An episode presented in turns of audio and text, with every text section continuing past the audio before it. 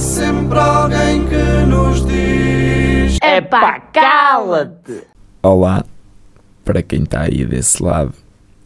Mais uma vez, uma pessoa foge àquilo que é o trabalho e, portanto, não tem rigorosamente nada preparado. Isso, ah, não temos nada preparado, mas temos alguma coisa. Segundas-feiras, sempre horríveis. Sempre. Para não falar que nos acontece tudo. Ontem o meu carregador avariou, o meu PC não tinha bateria nenhuma. Já estão a perceber o que eu quero dizer. Quero pôr o carregador no computador, ele encaixa, mas não carrega. Tinha lá um programa fixe, mesmo fixe. Não tinhas. Tinha. Tinha um programa mesmo fixe. E pá, não dá. Agora tivemos que improvisar. Vou passar a palavra à Beatriz. Nem sei o nome dela. Hum, olha, antes de querer dizer alguma coisa que nota-se mesmo que nós hoje estamos à Nora, eu, te- eu tenho algo para vos dizer, caros ouvintes. O Romão está aqui e não se aguenta em pé. Ele ainda não parou de bocejar uma única vez. Eu, eu realmente fico preocupada se sou eu que não estou a ser interessada o suficiente para falar com ele ou se ele é que está mesmo cheio de sono. Queres-me responder ou Vou, não? vou responder e vou-te vou-te já meter no, no lugar e numa toca, que é o seguinte. Eu não estava com tanto sono se ontem se ontem não tivesse até às três e meia da manhã a jogar a aldeia. E perguntam vocês, o que é a aldeia? E eu respondo, a Beatriz explica-me porque eu não sei muito bem. Ora bem, a aldeia é basicamente é um jogo de cartas eh, onde existe um assassino, uma vidente, um médico e vários aldeões. Existe um narrador que vai contar a história e começa por dizer a aldeia adormece e toda a gente vai dormir. Cada um tem uma carta respectiva às cartas que eu, que eu já disse.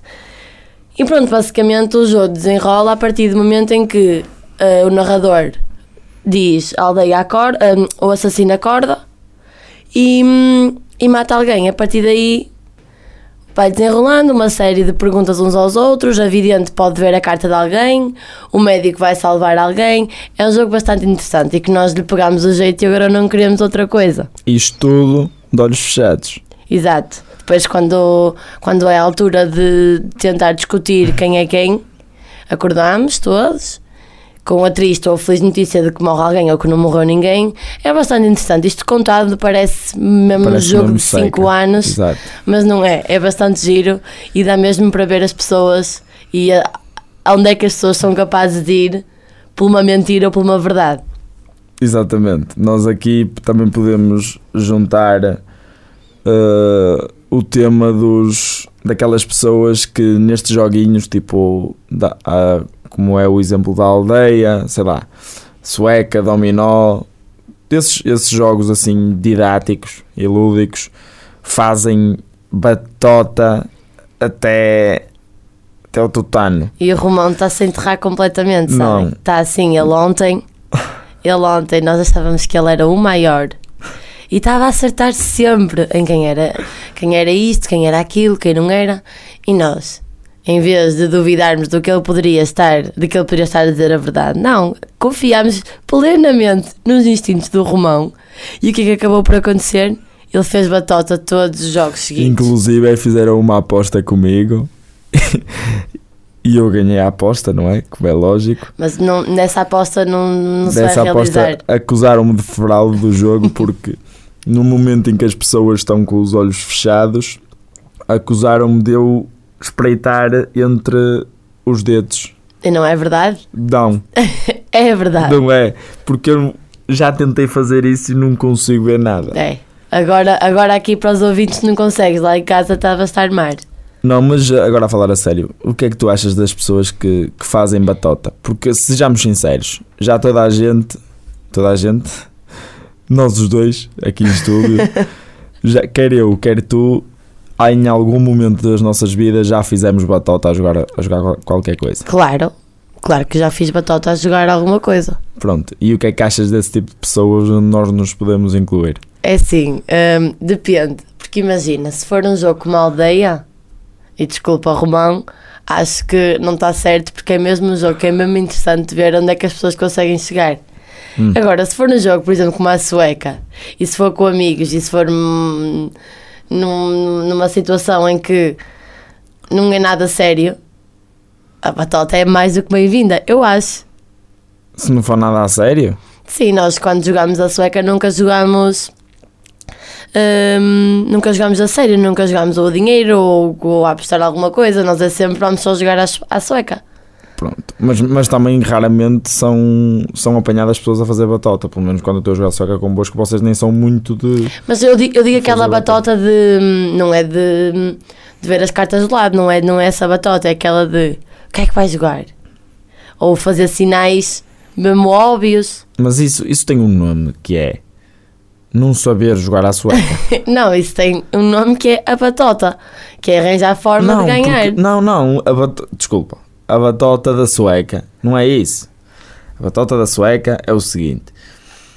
Eu quando era mais novo ia para o café com o meu avô, com o meu avô e com o meu tio.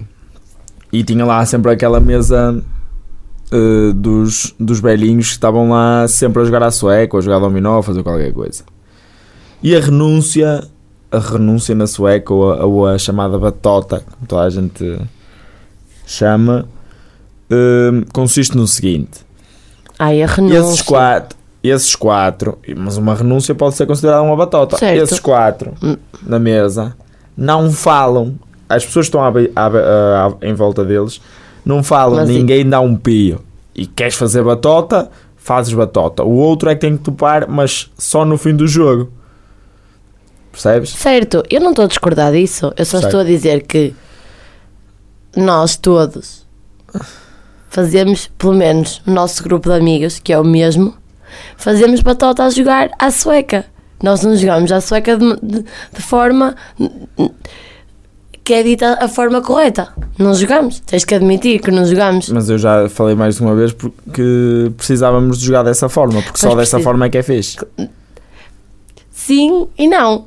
Às vezes é engraçado andarmos só a mandar. eh, Sim. Para Mas o volta- ar. voltando à aldeia, experimentem esse jogo em casa. Se não souberem mesmo o que é, pesquisem na internet porque é um jogo interessante. Mas é, não, é um jogo interessante para jogarmos para aí com 10 ou 12 pessoas, porque se Sim. formos poucos, torna-se chato. Porque é muito rápido e descobre-se tudo muito rápido. Agora, se formos imensos, tem muita piada. E, no- e nós temos passado assim os nossos serões. Portanto, eu acho que vocês. Exatamente. Se, se quiserem fazer batota, como eu ontem ganhei para aí 10 vezes seguidas, mandem-me mensagem. Quem tiver o meu contacto pode, pode mandar mensagem que eu, eu respondo e explico o que fazer.